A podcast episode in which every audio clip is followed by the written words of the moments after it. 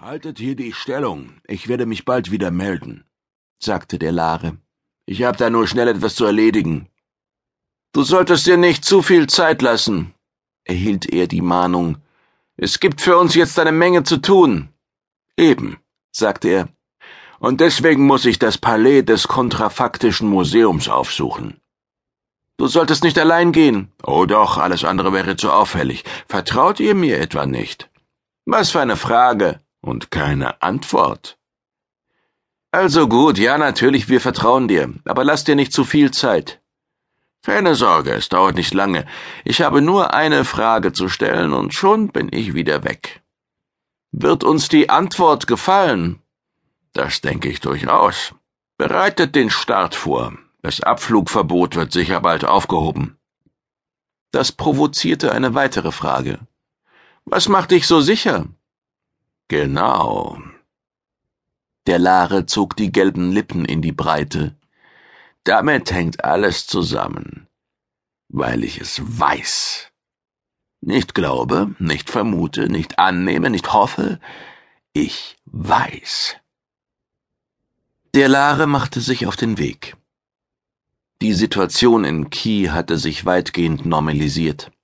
Sämtliche Häuser hatten die Verhüllung abgelegt und zeigten nun das Antlitz der neuen ersten Hetranin, Aipanozel. Überall wurden die Feiern anlässlich der Designation vorbereitet. Aipanozel, die Koordinatorin der vier Subdomänen, hatte als wenig aussichtsreiche Kandidatin gegolten. Sie hatte das wohl selbst so gesehen, da sie sich bisher nicht zu Wort gemeldet hatte, sondern weiterhin mit ihrem nicht antlitzfähigen kleinen Raumer im Orbit des Planeten verharrte. Vermutlich stellte sie einen Beraterstab zusammen und würde sich in aller Diskretion mit Baudenzerg treffen, bevor sie an die Öffentlichkeit trat. Das Volk feierte bereits in lockeren Verbänden auf den Straßen.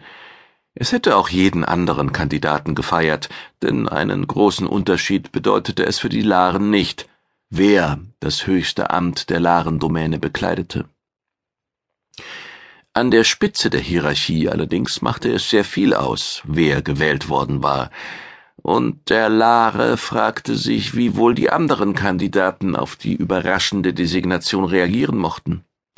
Nahmen sie die Entscheidung hin, oder würden sie sie gerichtlich anfechten, oder sich in einen offenen Streit stürzen? Der Lare war überzeugt, dass es zum Eklat kommen würde, aber auf welche Weise? Es war alles möglich. Der jahrhundertealte Frieden, der durch die atopische Ordo erzwungen wurde, stand auf einmal auf tönenden Füßen. Es könnte tatsächlich in einem Bruderkrieg enden, wobei die Onrionen das nicht zulassen würden. Aber der Anfang war mit dem Anschlag auf den sterbenden ersten Hitran und den Greco gemacht, um den Machthabern zu zeigen, dass ihnen die totale Kontrolle allmählich entglitt. Sie würden durchgreifen, ganz ohne Frage, und sie waren den Laren militärisch um ein tausendfaches überlegen.